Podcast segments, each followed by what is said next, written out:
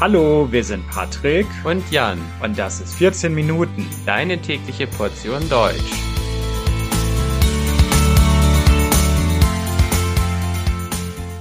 Folge 141. Steffi Graf. Hallo, hallo und herzlich willkommen zu einer neuen Folge von 14 Minuten. Ich hoffe, dass es euch gut geht. In der heutigen Episode soll es um Sport gehen. Genauer gesagt um Tennis und noch genauer gesagt um eine Tennissportlerin. In dieser Episode geht es um die berühmte deutsche Tennisspielerin Steffi Graf. Steffi Graf ist eine der erfolgreichsten Tennisspielerinnen der Geschichte. Vor allem die Älteren unter euch werden sich sicherlich noch an die aktiven Spieltage von Steffi Graf erinnern. Als Steffi Graf auf dem Höhepunkt ihrer Karriere war, war ich noch sehr, sehr jung, aber trotzdem kenne ich Steffi Graf. Steffi Graf ist eine Sportlegende aus Deutschland, die ich euch jetzt in dieser Folge näher vorstellen möchte. Also seid ihr bereit? Dann geht's jetzt los. Steffi Graf heißt eigentlich Stefanie Maria Graf und Steffi ist ihr Spitzname. Sie wurde am 14. Juni 1969 in Mannheim geboren und ist eine ehemalige deutsche Tennisspielerin. Sie hat 22 Grand Slam Turniere gewonnen und war 377 Wochen an der Spitze der Weltrangliste. Und damit ist sie eine der erfolgreichsten Spielerinnen der Geschichte.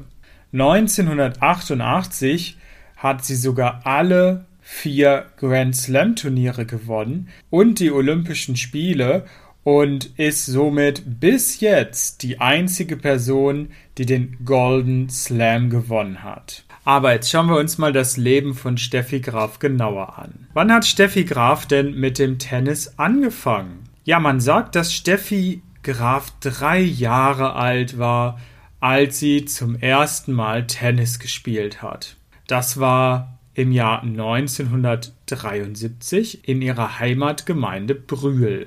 Inspiriert wurde sie damals von ihrem Vater Peter Graf. Peter Graf war kein professioneller Tennisspieler, sondern ein Versicherungskaufmann.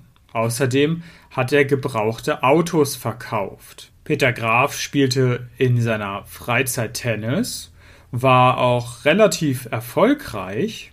Er spielte in der deutschen Regionalliga und war sogar Tennistrainer. Steffi Grafs Vater hat gesehen, dass seine Tochter Talent hat und er hat sie schon in jungen Jahren gefördert. Mitte der 70er Jahre, als Steffi Graf noch ein kleines Kind war, hat sie schon erste Turniere gewonnen. Peter Graf war überzeugt, dass seine Tochter absolutes Talent für den Tennissport hat und hat dann sogar seine Berufe aufgegeben. Er hat danach sein Leben dem Aufbau der Tenniskarriere seiner Tochter gewidmet. 1981 war Steffi Graf erst elf Jahre alt und trotzdem hat sie schon an den deutschen Hallenmeisterschaften der Erwachsenen im Tennis teilgenommen. Und bei diesen Hallenmeisterschaften ist etwas sehr Interessantes passiert. Steffi Graf elf Jahre alt, hat gegen Eva Pfaff gespielt. Eva Pfaff war damals die Weltranglisten 80. Und die konnte erst nach drei umkämpften Sätzen gegen die kleine Steffi Graf gewinnen. Das hat damals sehr viel Aufmerksamkeit erregt. Aufmerksamkeit erregt heißt, die Leute haben gedacht und gesagt, wow, was ist das für ein außergewöhnliches Kind? Über Steffi Graf hat man dann auch schnell in der Presse berichtet. Man hat geschrieben, dass Steffi Graf ein Wunderkind sei. Einige Leute sagten auch, dass Steffi Graf das größte Talent in Deutschland sei und dass sie in ihrer Altersklasse weltweit keine wirkliche Konkurrenz habe. 1982 hat Steffi Graf an der Jugendmeisterschaft der 18-Jährigen teilgenommen. Steffi Graf war aber nicht 18, sondern 13 und hat trotzdem diese Jugendmeisterschaft gewonnen. Im Oktober 82 war es dann soweit. Mit 13 Jahren wurde sie als Profispielerin angemeldet. Das war damals eine kontroverse Sache. Steffi Grafs Vater wurde auch kritisiert und man hatte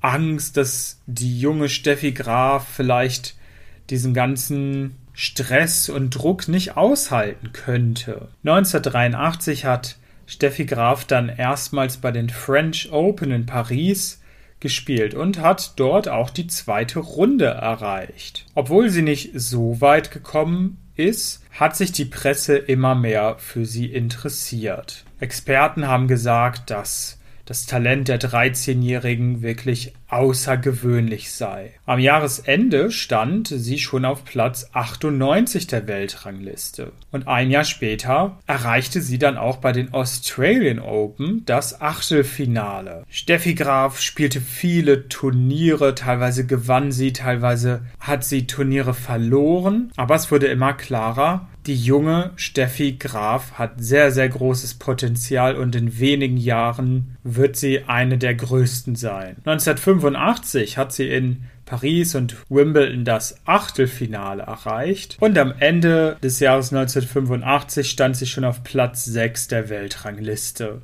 1987 war dann das Jahr für Steffi Graf. In diesem Jahr hat sie nur zwei von 75 Matches verloren. Sie gewann elf Turniere, siegte erstmals bei einem Grand Slam Turnier und hat die Führung der Weltrangliste übernommen. Diese Weltranglistenführung hatte sie dann bis zum 10. März 1991. Das heißt, sie war insgesamt 186 Wochen in Folge Weltranglisten Erste. Ein Jahr später, im Jahr 1988, das ist mein Geburtsjahr, hatte Steffi Graf wahrscheinlich den größten Erfolg ihres Lebens. Sie hat als erste Spielerin der Geschichte den sogenannten Golden Slam gewonnen. Was heißt das? Der Golden Slam heißt, sie hat alle vier Grand Slam Turniere gewonnen plus die olympische Goldmedaille innerhalb eines Kalenderjahres. In diesem Jahr 1988 wurde Steffi Graf auch zur Weltsportlerin des Jahres gewählt und sie wurde zur Ehrenbürgerin ihrer Gemeinde ernannt, der Gemeinde Brühl. In den Jahren 1990 bis 1992 gab es dann ein paar Niederlagen für Steffi Graf. Sie hat einige wichtige Spiele verloren und musste Platz 1 der Weltrangliste abgeben. Beim Olympischen Tennisturnier in Barcelona 1992 gab es auch eine Überraschung. Steffi Graf war Favoritin, hat aber gegen die 16-jährige US-Amerikanerin Jennifer Caprietti verloren. 1993 ging es aber wieder bergauf. Da hat Steffi Graf wieder drei Grand Slam Turniere in Paris, Wimbledon und New York gewonnen und war auf Platz 1 der Weltrangliste zurück. Im Jahr 1997 hat Steffi Graf an nur wenigen Turnieren teilgenommen. Sie war am Knie verletzt, es gab eine Operation und sie konnte kein Tennis spielen. Im Jahr 1998 wurde sie das erste Mal seit 1983 nicht mehr in der Weltrangliste geführt. Sie war nicht mehr Teil der Liste. 1999 gab es dann aber noch mal ein kleines Comeback. Die 29-jährige Steffi Graf hat nochmal ein Grand Slam Turnier gewonnen und schon wenige Zeit später war sie schon wieder auf dem dritten Platz der Weltrangliste, nachdem sie kurz davor gar nicht mehr da drauf war. Aber im Sommer 1999 war dann irgendwann der Punkt erreicht. Steffi Graf hat sich dazu entschieden, ihre Karriere zu beenden. Es gab eine Pressekonferenz am 13. August 1999, wo sie ihren Rücktritt vom Profitennis erklärt hat. Was gibt es denn vielleicht Privates noch über Steffi Graf zu erzählen? Seit 2001 ist Steffi Graf mit dem US-amerikanischen Tennisspieler Andrew Agassi verheiratet. Sie leben zusammen in Las Vegas und haben zwei Kinder, einen Sohn und eine Tochter. Steffi Graf hat eine Stiftung gegründet, eine Organisation, die sich um traumatisierte Kinder in verschiedenen Ländern der Welt kümmert. Diese Stiftung heißt Children for Tomorrow. Außerdem ist sie heutzutage auch als Unternehmerin tätig. Sie betreibt Sportclubs für Frauen mit dem Namen Mrs. Sporty. Jetzt muss ich vielleicht noch mal kurz Boris Becker erwähnen. Wer ist Boris Becker? Boris Becker ist ein ehemaliger deutscher Tennisspieler. Er ist wahrscheinlich genauso berühmt wie Steffi Graf, aber eben ein Mann. Und warum erwähne ich jetzt Boris Becker in dieser Folge, wo es doch um, wo es doch um Steffi Graf geht? Sowohl Steffi Graf als auch Boris Becker haben schon seit langer Zeit ihre beiden Karrieren beendet. Es gibt aber einen sehr, sehr großen Unterschied zwischen den beiden. Während Boris Becker immer noch sehr oft in der Öffentlichkeit zu sehen ist, ist das bei Steffi Graf nicht so. Boris Becker hatte auch nach seiner Karriere oft noch verschiedene Jobs. Er war als TV-Experte tätig, er war Tourtrainer, er war sogar Pokerspieler, er hat Werbung gemacht. Und ja, es gab auch eine Insolvenz und viele negative Nachrichten bei Boris Becker. Auch nach seiner aktiven Tenniskarriere konnte man das Leben von Boris Becker weiter nachverfolgen. Egal, ob das Leben gerade positiv war oder vielleicht nicht so positiv.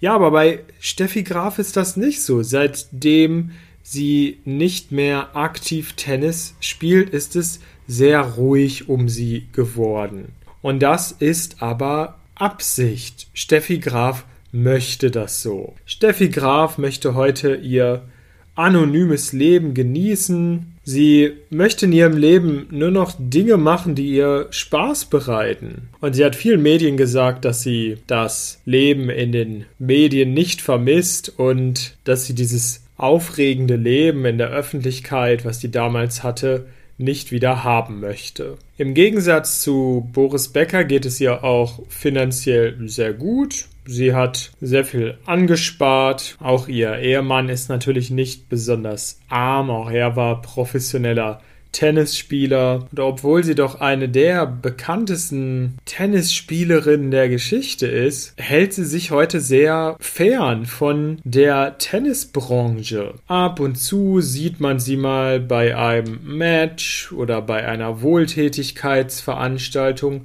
aber insgesamt sieht man sie nicht so oft. Ihre Kinder interessieren sich übrigens auch für sportliche Dinge. Steffi Grafs Sohn Jaden Gill ist Baseballspieler und Steffi Grafs Tochter Jess L tanzt gerne Hip-Hop. Es gab auch schon viele, viele Versuche von verschiedenen Fernsehsendern und Buchverlagen Steffi Graf zu einer Kooperation zu bewegen. Man würde gerne eine Biografie zusammen mit ihr veröffentlichen oder vielleicht ein Film oder eine Dokumentation, aber Steffi Graf hat auf all diese Sachen keine Lust und immer wieder lehnt sie ab. Ja, und obwohl jetzt Steffi Graf schon seit vielen, vielen Jahren nicht mehr aktiv im Tennissport ist, ist sie immer noch bekannt und viele junge Menschen, die in Deutschland anfangen, Tennis zu spielen, vor allem junge Mädchen,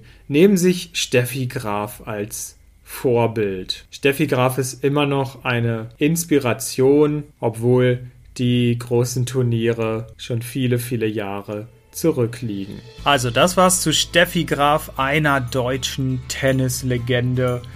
Ich bedanke mich fürs Zuhören. Das Transkript dieser Folge findet ihr wie immer auf www.14minuten.de.